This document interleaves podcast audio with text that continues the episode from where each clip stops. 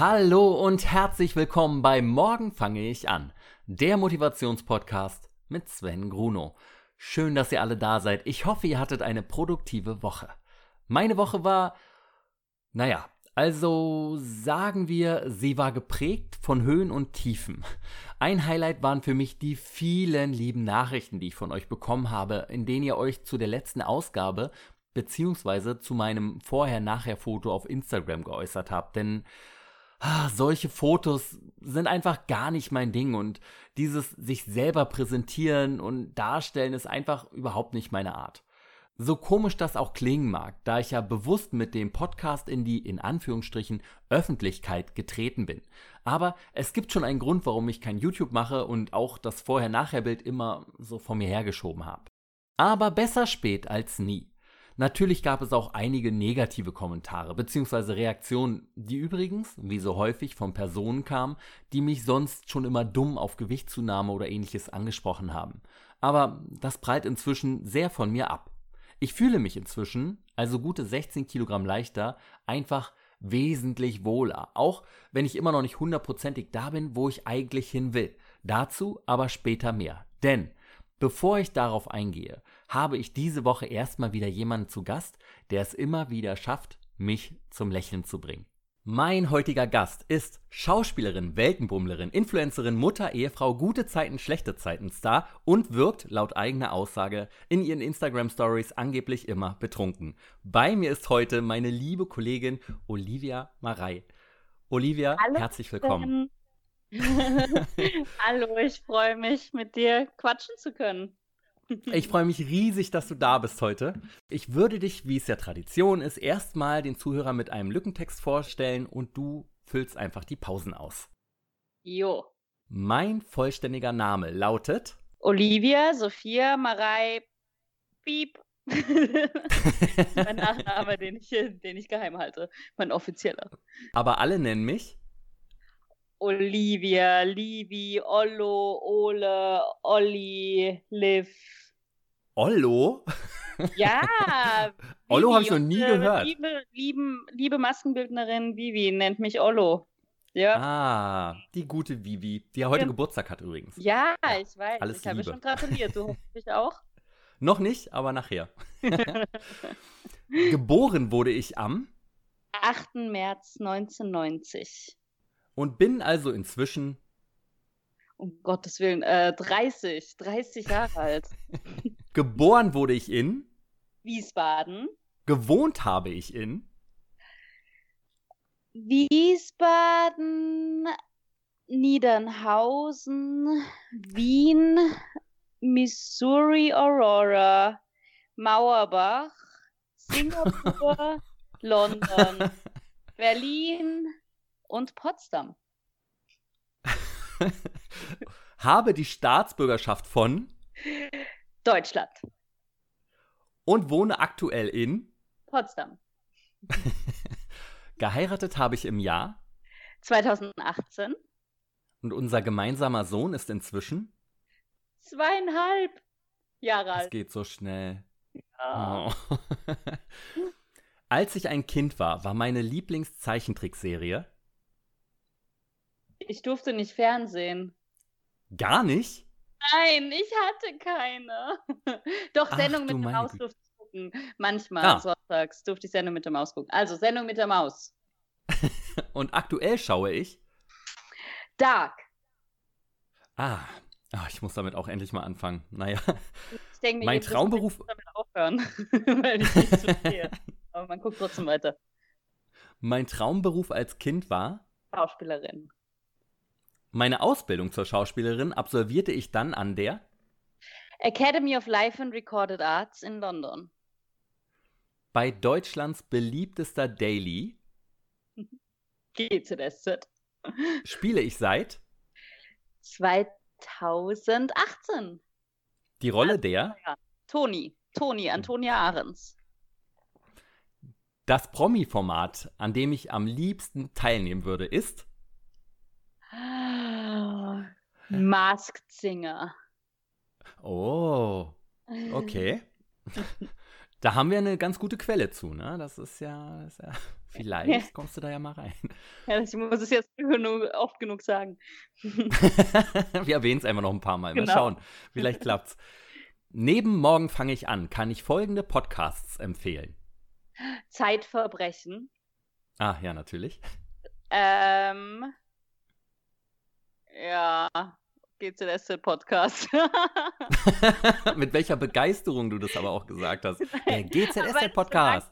Weil das, weil das doch jeder, also wir bombardieren ja die Menschen auf dem GZS-Kanal, auf unseren privaten Kanälen damit und deswegen habe ich, war die Begeisterung nur deswegen nicht so vorhanden, weil ich dachte, den kennt sich ja schon jeder. Ja. ja. Das letzte Buch, das ich gelesen habe, war. Geschenkt von Daniel Glattauer. Und kannst du es empfehlen? Ich bin tatsächlich noch mittendrin, aber bis jetzt Mhm. ist es äh, sehr gut, sehr kurzweilig. Also ja, schon. Mhm. Auf meinem Instagram-Kanal mit dem Namen Olivia Marei. Folgen mir. Äh, 110, 111, ich glaube 111.000. Ja. Und dort zeige ich. Doppelkinder. Kleine Einblicke in mein Leben. Ähm, irgendwelche ah, Resultate von Fotoshootings, weil ich super gerne Fotoshootings mache. Mhm. Ich zeige manchmal Überforderungen als Mutter, wie es wahrscheinlich jede Mutter kennt. Ich zeige, ja, wie gesagt, viele Doppelkinder. Meine beste Charaktereigenschaft ist. äh, ähm, um Gottes Willen, Sven. Schlagfertigkeit. Ja, ja, das war ja ein super Beispiel dafür, genau, Schlagfertigkeit. Aber ich könnte das auch nicht. Wenn mich das jemand fragen würde über mich selber, ich wüsste auch nicht, was er sagen soll tatsächlich. Ich finde es aber immer sehr spannend. ja, das ist so eine typische Interviewfrage, die man so hört, wenn Mhm. man so zum Jobinterview geht. Und dann Ja. Sachen, oder was ist deine schlechteste Eigenschaft? Da sagt man dann so, ich möchte gerne noch mehr und noch mehr arbeiten. Kann ich das hört sich trotzdem Ja. ich komme immer zu spät, habe eigentlich nie Lust auf Arbeit. aus. Es geht mir alles auf die Nerven, ich habe gar keinen Bock jetzt. Ich wiege. Ähm, warte mal. Sage ich jetzt das Gewicht, was ich gestern hatte, was aber viel höher war als sonst, oder das Gewicht, was ich vorgestern hatte, was besser war? Ich sag beides. Sag. Also, äh, habe ich gewogen 71,3 und gestern habe ich gewogen 72,4 oder sowas Furchtbares. Hattest du einen Cheat Day? Ich hatte ein Cheat-Wochenende, um ehrlich Ah, das sind die schönsten Wochenenden. Und ich bin ein Meter 69. groß. Schön, dass du hier bist, Olivia. Ich freue mich arg doll. Ich freue mich auch total. Ich habe das Gefühl, ich habe jetzt schon verkackt, weil ich hätte einfach nur die Lücken füllen müssen und habe aber die ganze Zeit gelabert und du bist gar nicht zu Wort gekommen. Also es tut mir leid. Überhaupt nicht. Nein, nein, nein. Ich fand es wieder sehr amüsant. ähm, möchtest du diesen doch etwas stark eingekürzten Lebenslauf irgendwas hinzufügen? Ich glaube, du hast es alles super gut auf den Punkt gebracht. Das ist so schwer, so ein Lebenslauf. Das ist natürlich. Du hast Ja. Punkte, hast du gut so ähm, erwähnt, beziehungsweise ich glaube, was mich halt wirklich ausmacht, ist, dass ich so viel rumgezogen bin und so und natürlich, dass ich ein Kind habe und verheiratet bin und jetzt ein braves Familienleben in Potsdam führe. Deswegen, ich glaube, du hast alles gut. Okay. Aber wie kam es denn überhaupt dazu, dass du so viel in der Welt rumgekommen bist? Ja, ich, Zufall. Naja, es war so, ich hatte, also meine Eltern sind Deutsche, meine Brüder auch, ich habe zwei ältere Brüder und als ich aber Mhm. sehr klein war, sind meine Eltern nach Wien gezogen wegen des Jobs meines Vaters. Und dann war ich in Wien und dann wollte ich aber ja Schauspielerin werden und dachte mir, ich möchte aber gerne im englischsprachigen Raum arbeiten, wenn schon, denn Mhm. schon. Und deswegen bin ich dann in die USA gegangen.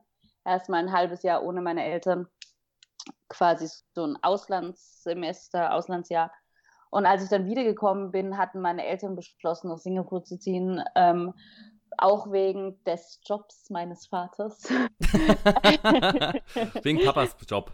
genau, wegen Papas Job.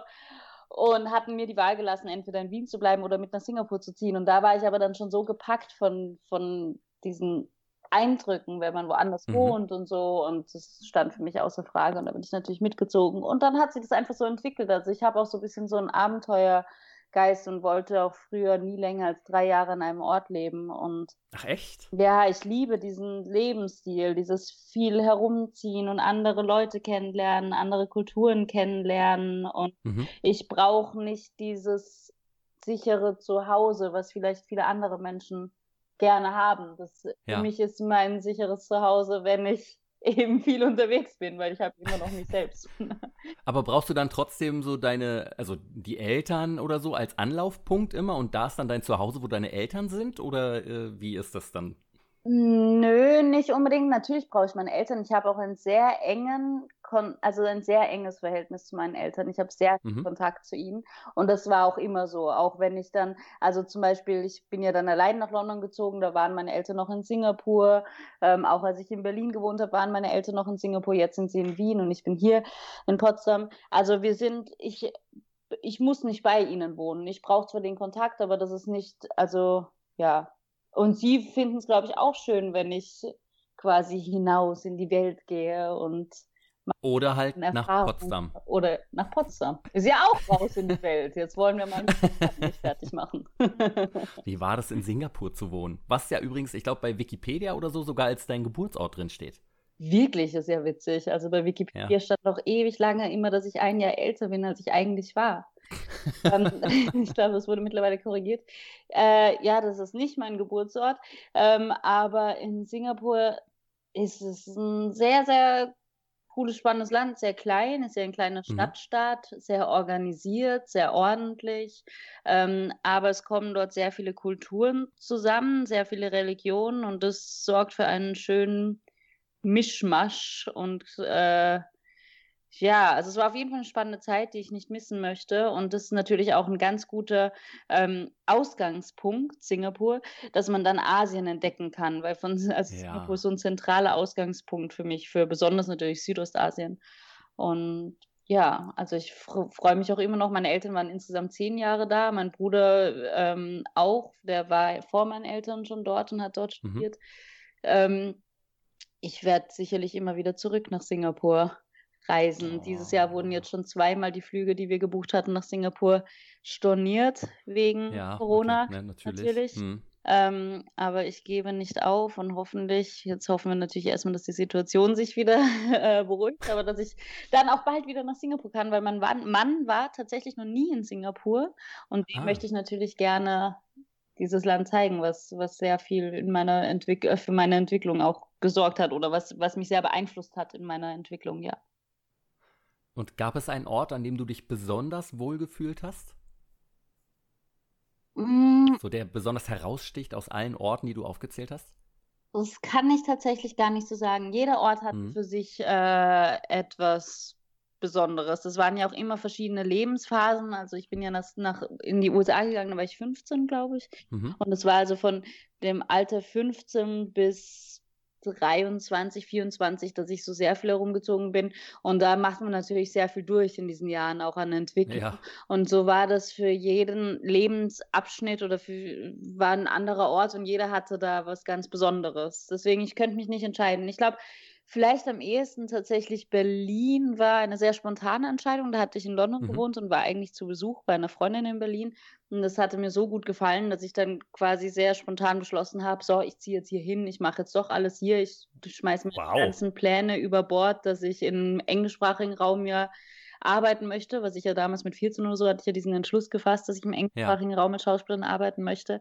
Deswegen hatte ich auch die Schauspielausbildung in Singapur angefangen, in, in London dann abgeschlossen ähm, und habe dann alles über Bord geworfen, weil ich dachte, nein, Berlin ist doch sehr cool. Es war auch zum ersten Mal, dass ich als gebürtige Deutsche in Deutschland gewohnt habe. Also klar, ich war ja früher als Kind in, in.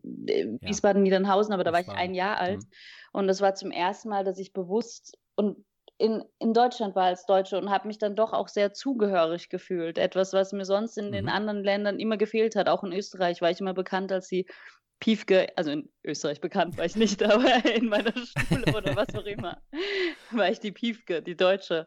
Und ähm, deswegen war das für mich eine besondere Erfahrung, in Berlin zu sein, auf jeden Fall. Und was genau hat dir an Berlin so gefallen? Ich glaube, das hängt vielleicht damit zusammen auch, dass ich dann gerade mit der Schauspielausbildung fertig war in London und dann nach Berlin kam und es war alles so Mhm. frei.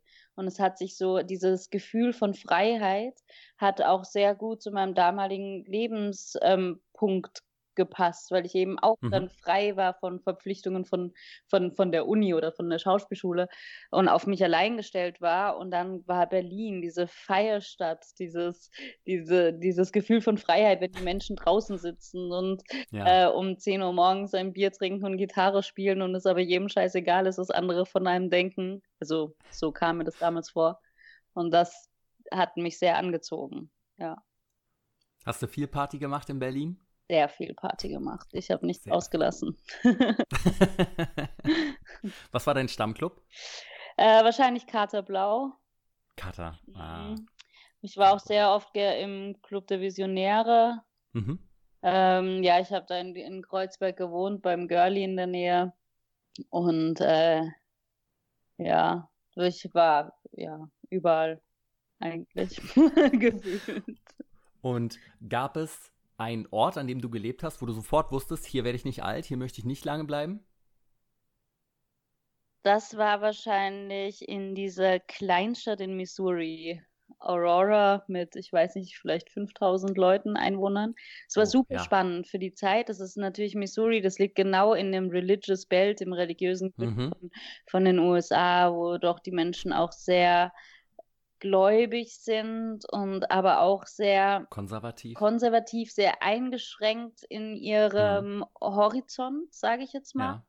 Es war eine super Erfahrung. Ich war jetzt auch vor Kurzem und vor ein paar Jahren wieder da und fand es sehr, sehr spannend, aber dort würde ich nicht da das wusste ich schon damals, dass ich dort nicht alt werden möchte. Das hat für mich nicht eben dieses Gefühl an Freiheit hat dort gefehlt. Dort kam es mir so vor, man wird dort geboren, es ist sehr schwer rauszukommen aus Mhm. Ja, aus diesem Ort, aus dieser G Ge Gesellschaft oder wie auch immer man das nennen möchte, ja. Ja. Das glaube ich. Ja. Und warum wolltest du dann Schauspielerin werden? Ich glaube, das kam also, wie gesagt, ich hatte es ja schon angedeutet, ich durfte nicht Fernsehen früher. Das war meine Eltern hatten wir hatten zwar einen Fernseher, aber da war ein ein der war gesperrt durch einen Code, den musste man Mhm. kennen, einen vierstelligen Code und dann konnte man erst quasi auf den Fernseher ist das zugreifen. gemein. Ja. Ja. Ähm, ich war aber trotzdem oder was heißt trotzdem, vielleicht gerade deswegen sehr oft im Theater mit meinen Eltern, sehr oft in der Oper. Also, ich bin ja in Wien hauptsächlich aufgewachsen. Dort gibt es Mhm. natürlich eine Riesenauswahl an an Kulturhäusern. Waren sehr oft in Ja, der Oper, in der absolut. Operette, im Theater und, äh, das hat mich fasziniert. Dieses also, es hat einfach auf der Bühne stehen. Also, ich, äh, wollte auch zwischendurch mal Opernsängerin oder Balletttänzerin werden oder Mhm. Musicaldarstellerin auch ganz oft, aber es war immer dieses Performen für andere Menschen, Geschichten erzählen, weil ich selber so eine Faszination als Kind hatte, wenn ich Menschen gesehen habe auf der Bühne, die mir dieses Glücksgefühl geben konnten Ja. und ich wollte später dieses Glücksgefühl gerne weitergeben. Und, äh, deswegen, das war von Anfang an klar. Also, ich habe auch schon mit 10, glaube ich, die ersten Bewerbungen geschrieben an Theaterhäuser, an, ähm ja, es war eigentlich immer Theater, es war nicht so sehr Film. Ich habe mit 10 Jahren jeder Buchstabe in einer anderen Farbe, das weiß ich, jeden Buchstaben in einer anderen. Farbe, um zu zeigen, weil meine Mutter meine Eltern haben gar nichts mit Theater am Hut oder so Ja. und wussten nur, es ist natürlich sehr hart, da reinzukommen und meinten: „Du musst zeigen, dass dir das wirklich wichtig ist.“ Und dann habe ich an die Staatsoper geschrieben in Wien: „Hallo, ich bin Olivia, ich möchte gerne bei Ihnen arbeiten als Sängerin.“ Hat das geklappt?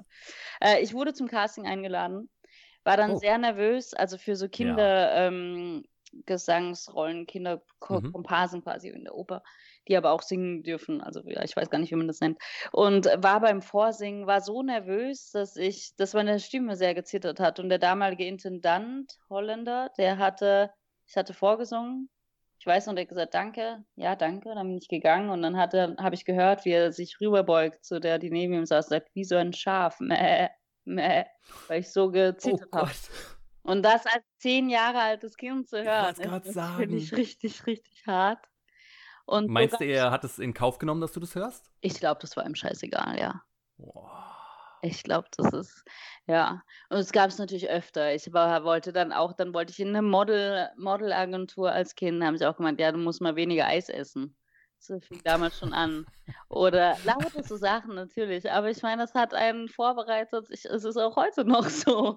Es hat einen vorbereitet auf das Leben, was man wirklich hat, ja. dann später als, als Schauspieler. Ja. Jedenfalls in unserer Branche, ja. Ja, ja da genau. ja. Mhm. Aber es macht ich hatte sehr viele positive Erlebnisse auch. Ich durfte dann auch in, in Wiens größten Musicalhaus mitspielen und habe eine mhm. Fernsehserie gemacht als Kind, auch in Österreich dann doch.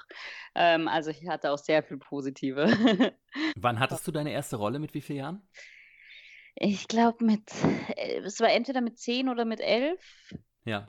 Und das war dann eben, das kam auch auf so einer von diesen Bewerbungen, wo ich jeden Buchstaben in einer anderen Farbe hatte. Da wurde ich dann eingeladen, für ein Musical-Stück äh, auch vorzusingen und mhm. äh, war dann im Kinderchor.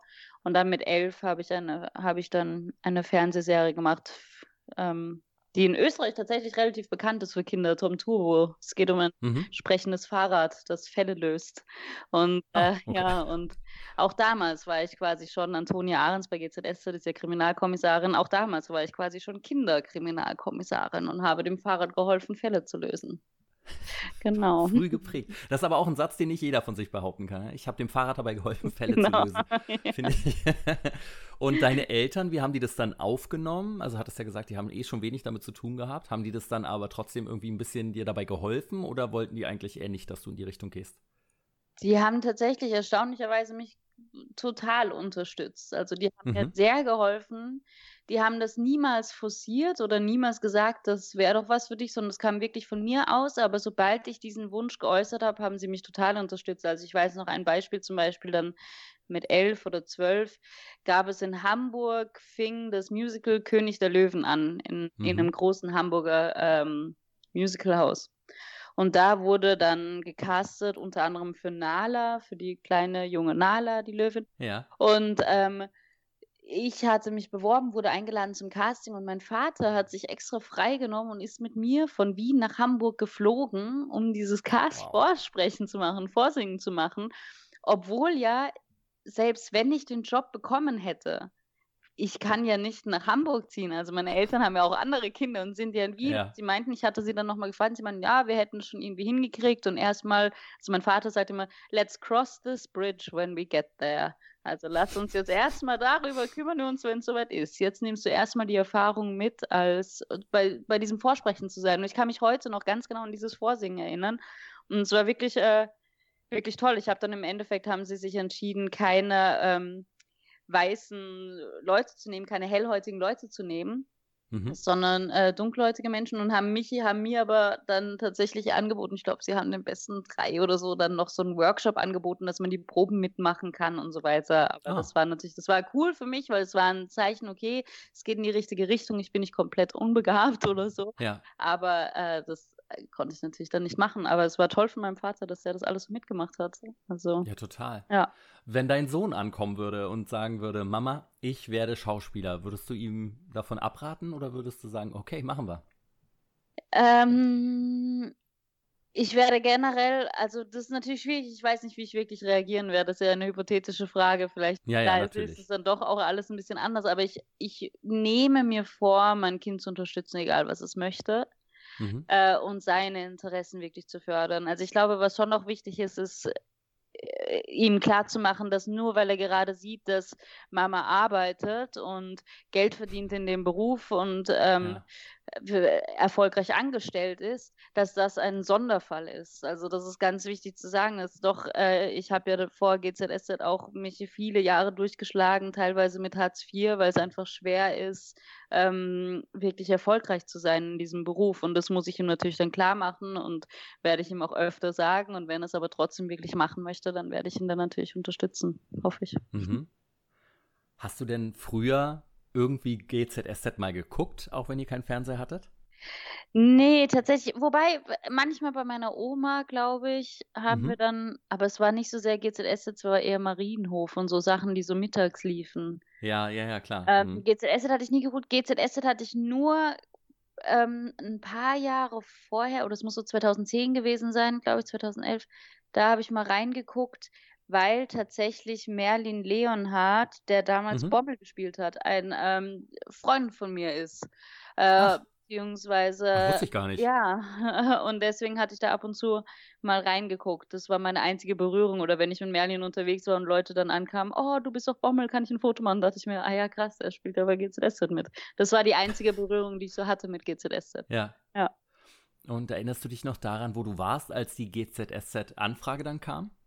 Ich weiß es noch ganz genau. Ich weiß, ich hatte mein, da war mein Sohn drei Monate alt mhm. und äh, hat, glaube ich, gerade geschlafen. Und ich hatte gerade von meiner Patentante einen Amazon-Gutschein zum Geburtstag bekommen. Ich habe am 8. März Geburtstag und das hatte am März, war halt im März irgendwann. Und da hatte ich mir so einen Lockenstab-Dingsbums gekauft und dachte mir, das probiere ich jetzt mal aus, während mein Kind schläft. Und gedacht, ja. ich muss jetzt mal irgendwas anderes machen, als die ganze Zeit nur zu stillen und zu schlafen und ein Kind zu schuckeln. Also probiere ich diesen Lockenstab aus. Und da rief meine Agentur an und meinte, hey, die wollen unbedingt, dass du das Casting machst. Und ich so, ja, aber wir haben doch den Aufruf gesehen für GCS, ich passe da doch gar nicht auf die Rolle. Ja, ja, ich weiß auch nicht, meinte dann die Agentur, aber die wollen, dass du das machst. Hat der Producer, der wollte irgendwie, der hat gesagt, du sollst es machen. Mhm. Und das Casting machen. Und da habe ich mich dann sehr gefreut, weil ich hatte da gerade eh so, also ich liebe mein Kind und ich liebe es, Mutter zu sein, aber ich liebe auch meinen Beruf und muss auch, damit ich glücklich bin und eben auch eine gute Mutter sein kann, weil ich die feste Überzeugung, ich bin der festen Überzeugung, dass man selber glücklich sein muss, um auch eine gute Mutter sein zu können. Ähm, ja. Da hatte ich eh so ein bisschen die Krise, weil ich dachte, ich muss unbedingt spielen, ich muss unbedingt wieder spielen. Warum? Ja. Und dann, deswegen war es für mich sehr, sehr wichtig, dass ich diesen Job bekomme bei GZSZ. Und wie war dann das Casting? Ich habe erst ein E-Casting gemacht, habe gefragt, ob ich, mhm. weil ich in Wien ja war und durch die Situation, dass ich ein kleines Kind habe und so weiter, habe ich gefragt, ob ich erstmal ein E-Casting machen kann. Also ein E-Casting ist ja für die, die es vielleicht nicht wissen, ein, ein Video, in dem man die Szene spielt und dann quasi dann alles mhm. online hinschickt. Das ging, das habe ich dann gemacht. Äh, und ich weiß noch, Toni sollte eigentlich so sehr Kampfsportmäßig halt talentiert sein. Und ich hatte mal eine mhm. Zeit lang Muay Thai gemacht. Ähm, ah, okay. Also ja. Mit 16 oder so. Und hatte aber noch Boxhandschuhe. Die habe ich dann rausgeholt, die verstaubten Boxhandschuhe. Und habe beim ICAS so ein kleines Ding aufgenommen, wie ich so Schattenboxe und so. Sehr und ähm, habe das hingeschickt und dann wurde ich eingeladen zum Livecasting und da wurde ich dann, äh, da bin ich dann von Wien eben nach Berlin geflogen und ich hatte ja eben, wie gesagt, den kleinen Jungen, meinen Sohn, der war dann, wie gesagt, ja. dreieinhalb Monate oder was zu dem Zeitpunkt. Mhm. Und dann habe ich geguckt, dass ich nicht über Nacht weg bin, weil ich stille ja auch, habe da ja noch gestillt und bin dann morgens, früh morgens hingeflogen nach Berlin und dann abends wieder zurück und ich habe geweint richtig auf dem Weg zum Flughafen. Ich dachte, jetzt bin ich getrennt von meinem Baby den ganzen Tag. Wie soll ich das machen? Ich hatte die elektrische Pumpe, Milchpumpe mit im Koffer. Ich hatte mir extra eine Handpumpe gekauft, mit der man so händisch abpumpen kann, weil ich wollte vor dem Casting nochmal schnell abpumpen. Aber ja. falls es keine Steckdose irgendwo gibt, dann muss ich mich in den Park setzen und abpumpen. Gott sei Dank hatte ich die mit, weil das habe ich im Endeffekt nämlich auch gemacht. Mhm. also aber wir haben bei GZ GZSZ auch Steckdosen. Ja, also aber ich, auch... ja, ich wollte aber nicht vor dem Casting dann gleich ankommen. Die, ich dachte, zu dem Zeitpunkt ja. wussten die nicht, dass ich ein Kind habe. Und das ist ein, wirklich ein Problem, dass man es als Frau einfach da ein bisschen schwerer hat, der, also ich hatte Angst, dass der Arbeitgeber, der eventuelle Arbeitgeber dann denkt, oh Gott, die ist gerade gerade ein kleines Kind, die können wir nicht einstellen, die ist vielleicht nicht so belastbar für die ganze Zeit. Und ich wollte das einfach verheimlichen eigentlich. Oder was heißt ja. verheimlichen? Ich wollte nicht damit so durch, reinfallen. Ja, genau. Ja. Und hm. deswegen hm. wollte ich das nicht so anmerken lassen. Ich muss aber sagen, nach dem Casting also deswegen habe ich vor dem Casting abgepumpt im Park heimlich. Und dann, als das Casting durch war, und ich schon ein paar Stunden da war und ich dachte, das ist mein Ort, die Leute sind so toll, ich muss hier unbedingt bleiben, dass ich mir, komm, sie werden sowieso bald erfahren, ich sage denen jetzt, ich muss abpumpen. Und dann habe ich auch ja. gefragt nach einer Steckdose und habe mich auch in den Raum gesetzt und habe dann elektrisch abge Milch abgepumpt. aber das ist auch ein Zeichen, also erstmal diese Angst natürlich, dass man das nicht sofort mhm. so sagen möchte und dann aber, dass in zwei Stunden haben gereicht, dass ich dachte, nee, hier kann ich ehrlich sein und kann das machen und ja. Mit wem hattest du das Casting damals?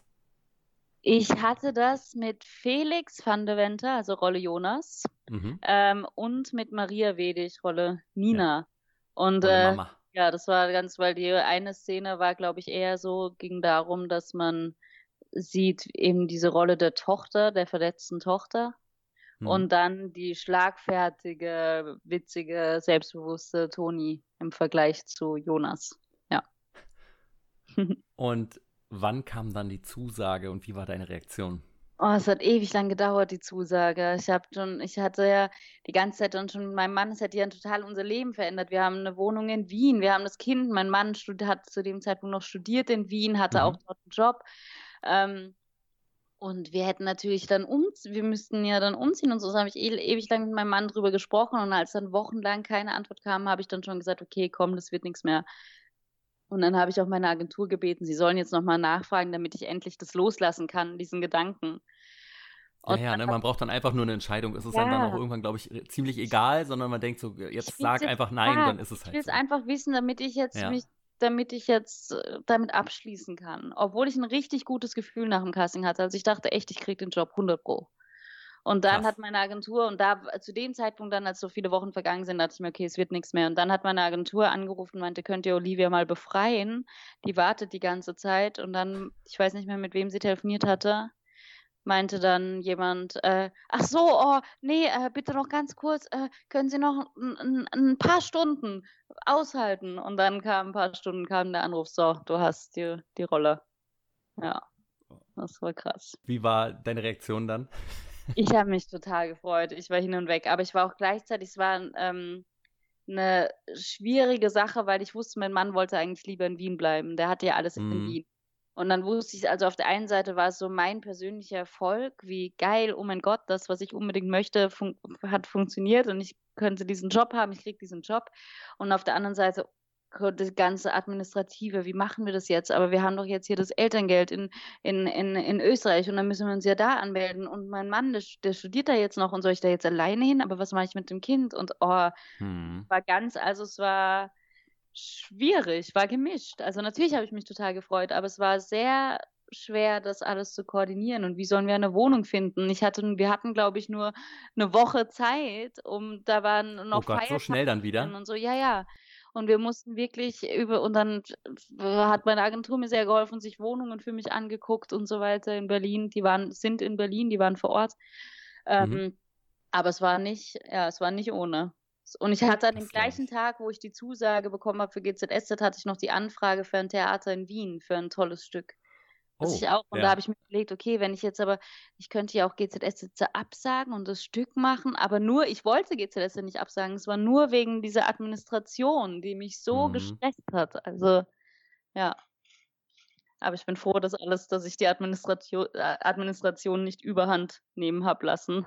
Und meine Eltern meinten auch zu mir, du musst es machen, Olivia. Das ist dein Traum, du musst es machen. Und alles andere wirst du schon hinkriegen. Hättest du als Schauspielstudentin damals gedacht, ich möchte mal in der Daily spielen? Oder war das ja, ich, Daily? Niemals. Ich werde Kunst machen.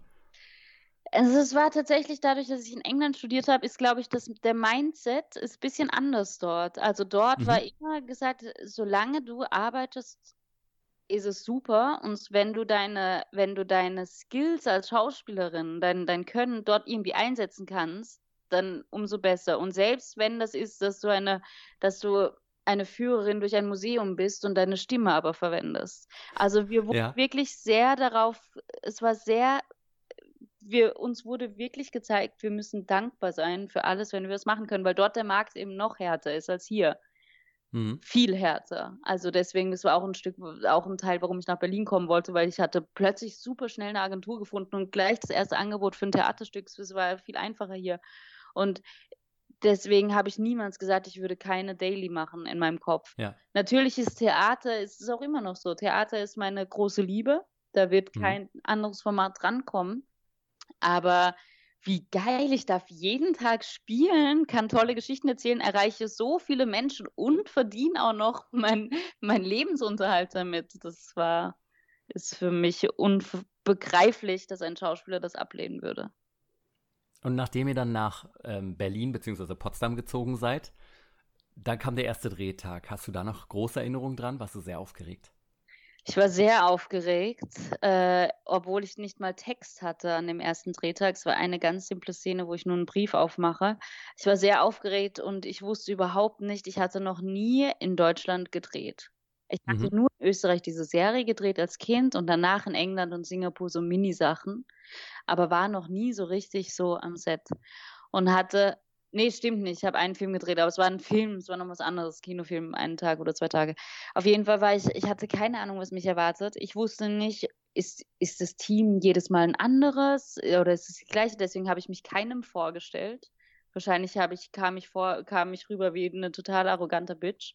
Aber ich ja. habe einfach nur, ich, ich trau, also ich, ich wollte niemanden stören in der Arbeit und äh, war sehr aufgeregt. Und ich hatte, bin gleich in ein Fettnäpfchen getreten und zwar kommt die Rolle Toni Ahrens aus Essen, beziehungsweise hat in Essen gewohnt, wird mhm. behauptet. Mhm. Und ähm, wir hatten es in Berlin gedreht und der Aufnahmeleiter meinte noch, ja, Olivia, hi, äh, da drüben ist Essen. Im Sinne von, da, wir behaupten, dass da drüben der Ort Essen liegt. Und ja. ich dachte natürlich, da drüben ist Essen und sag, oh ja, danke. Weil ich dachte, es gibt dort Essen. Ja, das war gleich das erste Fettnäpfchen. mittlerweile weiß jeder, dass ich Essen liebe und kann das, glaube ich, nachvollziehen, dass ich da eben an Essen gedacht habe. Aber da kann ich dich auch beruhigen. Äh, ich glaube nicht, dass da jemand am Anfang einen äh, Eindruck hatte, dass du irgendwie arrogant bist oder ähnliches. Das ist am ersten Tag, glaube ich, ist man da auch noch komplett im Welpenschutz, weil man ja weiß, so diese große Firma und man kommt da rein und so viele Menschen und ja. also das mit dem nicht nach dem Namen fragen ist, glaube ich, schnell vergessen. Okay, so, Gott also, Dank. Ja. War denn dann alles so, wie es dir vorgestellt hast, oder hat es sich stark von dem unterschieden, wie du es dann ja kanntest aus England und Co.?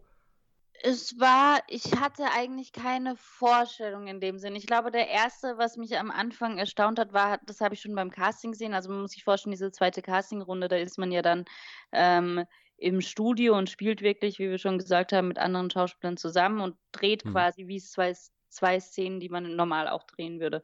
Und da war schon mal für mich die erste Überraschung, dass es so wahnsinnig schnell geht, dass man für eine Szene eben nur 20, 25 Minuten hat und die manchmal nur zwei, dreimal durchspielt, weil ich kannte ja. es eben davor durch diese zwei Drehtage beim Film, beim Kinofilm, so, dass man natürlich ganz viele Insatz macht, viele kleine Shots, viele kleine, also man hebt zehnmal das Wasserglas hoch und das wird dann gefilmt. Und das war, da war ich angenehm überrascht, weil ich dachte eben, dass mir Arbeit vor der Kamera nicht so viel Spaß macht, weil es eben so technisch ist. Aber ja. dadurch, dass man bei so Dailies natürlich wenig Zeit hat, ist es fast ein bisschen wie Theaterspielen, was das angeht, dass man so die Kurve spielt, dass man den Bogen spielt, man spielt die ganze Szene durch. Mhm. Und ähm, das fand ich sehr cool, das ist mir eben schon beim Casting aufgefallen. Und dann beim eigentlichen Drehen, da ja, ich hatte eigentlich, also mir fällt jetzt zumindest nichts mehr ein, dass ich irgendwie überrascht war oder so. Ich war überrascht, dass alles so gut funktioniert und alles so durchgeplant wird. und ich war sehr begeistert, dass es ein Catering gab, um wieder auf Essen zu kommen, ähm, wo immer einfach fertig, also immer, äh, es gab immer Brot, man konnte sich immer eine Stulle schmieren, man konnte sich immer einen Joghurt nehmen, man konnte sich immer einen Kaffee rauslassen. Das ist natürlich, war davor bei so kleinen Privattheatern, da konnte man froh sein, wenn es überhaupt eine Kaffeekanne gab. Das ja. war schon ein großer Luxus für mich. Und die Textmenge, wie war das für dich? War das locker? Kannst du schnell Text lernen oder war das am Anfang ein bisschen problematisch? Da hatte ich eigentlich nie ein Problem mit. Also tatsächlich, das war, ich hatte auch anfangs gar nicht so viel Text, gar nicht so viele Szenen. Mhm.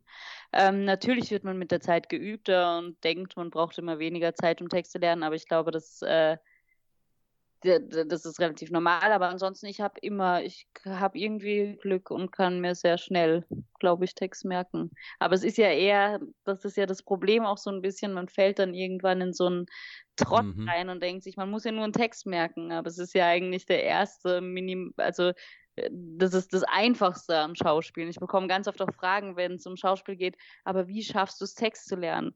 Also das ist das aller einfachste, finde ich, für mich zumindest, das Text lernen. Aber worum es ja geht bei Schauspiel ist ja dann, was willst du mit diesem Text sagen? Was willst du damit ja. erreichen und so weiter. Und man fällt dann, man muss aufpassen, dass man nicht in so einen Trott fällt, dass man eben nur den Text lernt und dann guckt, oh, das andere mache ich spontan, sondern eigentlich, dass man sich weiterhin sehr akribisch auch vorbereitet. Oh ja, aber das macht ihr ja wirklich immer, ne? Also ja. Äh, jetzt äh, du und dein Spielpartner äh, sieht man ja wirklich oft dann zusammensitzen und den Text nochmal richtig explizit vorher durchgehen und durchsprechen und am Probentag und also ihr seid ja wirklich immer beide sehr äh, hinterher, das auch wirklich zu machen vernünftig.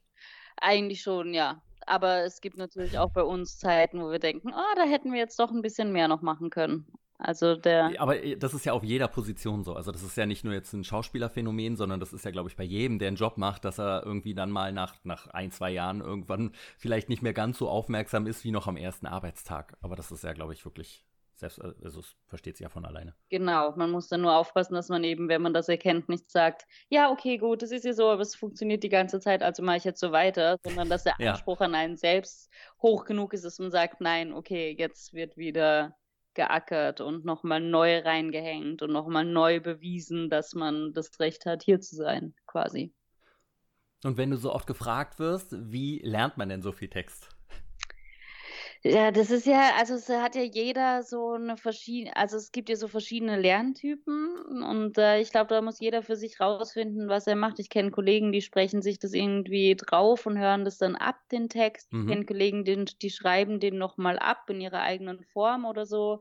Ja. Und bei mir ist es so, ich muss ihn eigentlich nur lesen und vielleicht laut sagen. Ja, doch laut sagen muss ich ihn und den hören und so und dann lerne ich. Und natürlich, was hilft, ist einfach, wenn die Szenen gut geschrieben sind, wenn es Sinn ergibt. Und du ja, das, das nachvollziehen ja, kannst und verstehst. Ich glaube, das ist natürlich, das Harte ist dann sowas wie Iris, also Rolle Lilly, die dann für ihre Arztprüfung sich tausend Fachbegriffe merken muss, die einem selber oh natürlich gar nichts sagen. Das ist hart. Aber da habe ich auch echt Mitleid. Aber ähm, äh, solange das Sinn ergibt und auch, ja, dann geht es eigentlich. Aber ich habe da, glaube ich, noch echt Glück. An dieser Stelle unterbreche ich das Gespräch mit Olivia wieder, da wir noch zu lange weitergequatscht haben. Den nächsten Teil vom Olivia-Interview hört ihr am kommenden Montag in der neuen Ausgabe von Morgen fange ich an. Tausend Dank nochmal an die liebe Olivia für dieses sympathische Gespräch und ihr könnt Olivia bei Instagram unter Olivia Marei finden und folgen. Mein Account findet ihr unter Sven Gruno und den Account vom Podcast findet ihr unter Morgen fange ich an Podcast. Wenn euch das Interview gefallen hat, freue ich mich, wenn ihr den Podcast abonniert und ihn bei Apple Podcast bewertet, was übrigens in der letzten Woche wieder einige getan haben. Vielen Dank dafür. Aber wie war denn nun meine Woche? Ich hatte ja schon angedeutet, dass meine Woche wirklich durchwachsen war. Die Woche fing schon mal damit an, dass ich lauter Kisten und Kartons aus einem Depot zu mir nach Hause geholt habe. Und das waren über zehn zum Teil sehr, sehr schwere Kisten mit altem Zeug drin. Also Bücher, DVDs, VHS, altes Spielzeug aus meiner Kindheit und CDs zum Beispiel. Ob ich das Zeug jemals wieder anschaue oder benutzen werde, wage ich irgendwie zu bezweifeln. Jetzt sind sie jedenfalls wieder hier bei mir. Ich war danach komplett fertig und hatte einen riesigen Muskelkater im Bizeps, der mich auch die ganze Woche weiter begleiten sollte. Super. Des Weiteren lag es aber auch an der Arbeit, die diese Woche sehr anstrengend war, weil wir mit GZSZ draußen gedreht haben und es übertrieben geschüttet hat. Dadurch wird die Kommunikation schwieriger und man wird einfach langsamer. Das ist natürlich für alle nervig und wird dann irgendwann total mühselig, wenn Requisiten und die Drehbücher sich im Regen in eine klitschnasse, undefinierbare Masse verwandeln. Zusammen haben wir die Woche aber natürlich wieder geschafft und das ist dann auch am Ende der Drehwoche immer ein sehr gutes Gefühl. Nach den Drehtagen bin ich aber immer total erledigt. Und dann noch Sport zu machen, habe ich diese Woche zweimal nicht geschafft. Dadurch musste ich dann Samstag und Sonntag noch mein Freeletics-Programm nachholen, um auf meine fünf Workouts die Woche zu kommen. Die Workouts waren diese Woche auch sehr, sehr anstrengend für mich und bei den einhändigen Push-Ups komme ich inzwischen auf 20 Stück. Ich komme mir dabei immer ein wenig vor wie Rocky, aber möchte, glaube ich, lieber nicht wissen, wie es für Außenstehende aussieht. Seit ich vor ein paar Wochen die Nike Training Club App für mich entdeckt habe, dehne ich mich nach dem Sport ja immer und empfinde diese große Lebensqualitätsverbesserung, die ich nicht mehr missen möchte. Durch meine Erschöpfung nach den Drehtagen bin ich dann zweimal ohne mich zu dehnen ins Bett gegangen und habe direkt den Preis dafür bezahlen müssen. Ich hatte wieder starke Rückenschmerzen und muss in nächster Zeit einfach konsequenter jeden Abend das Programm durchziehen. Ich hatte mir ja auch vorgenommen, diese Woche dreimal Yoga anstelle des Sunset Stretch Dehnprogramms zu machen. Zuerst habe ich am Donnerstag das Programm Bereit für Yoga ausprobiert. Vorher hatte ich ein echt anstrengendes Freeletics Workout absolviert. Mein Problem war dann, dass so gut wie jede zweite Übung beim Bereit für Yoga Programm eine 30-sekündige hohe Plank war. Wenn man das jetzt auf 20 Minuten hochrechnet, kann man sich vorstellen, wie anstrengend das dann für mich war. Beim zweiten Mal Yoga entschied ich mich dann für das Programm fokussiertes, ausgeglichenes Yoga. Das war wesentlich entspannter, aber sollte das letzte Yoga in dieser Woche für mich bleiben. Ich bringe es also nur auf zwei Yoga-Workouts und scheitere somit bei diesem Wochenziel. Und ich will nicht spoilern, aber es wird für diese Woche nicht das letzte Ziel bleiben, das ich nicht erreicht habe. In den Drehwochen ist das ja mit dem Laufen gehen immer so ein Ding. Diese Woche habe ich es dreimal geschafft, laufen zu gehen. Insgesamt konnte ich somit gute weitere 34 Kilometer der Morgen fange ich an zu laufen Adidas Running Gruppe zusteuern und kletterte in der Rangliste auf den sechsten Platz. Auch die anderen Läufer unserer Gruppe ließen sich nicht lumpen und wir brauchen nur noch etwas über 400 Kilometer für unser Monatsziel. Ich bin fassungslos und begeistert. Seit dem letzten Lauf habe ich aber ziemliche Schmerzen im linken Knie. Es tut durchgängig leicht weh und ich habe das Gefühl, es würde blockieren. Das muss ich mal im Auge behalten. Für diese Woche hatte ich mir ja außerdem als Wochenziel vorgenommen, mit Bubble Spanisch zu lernen.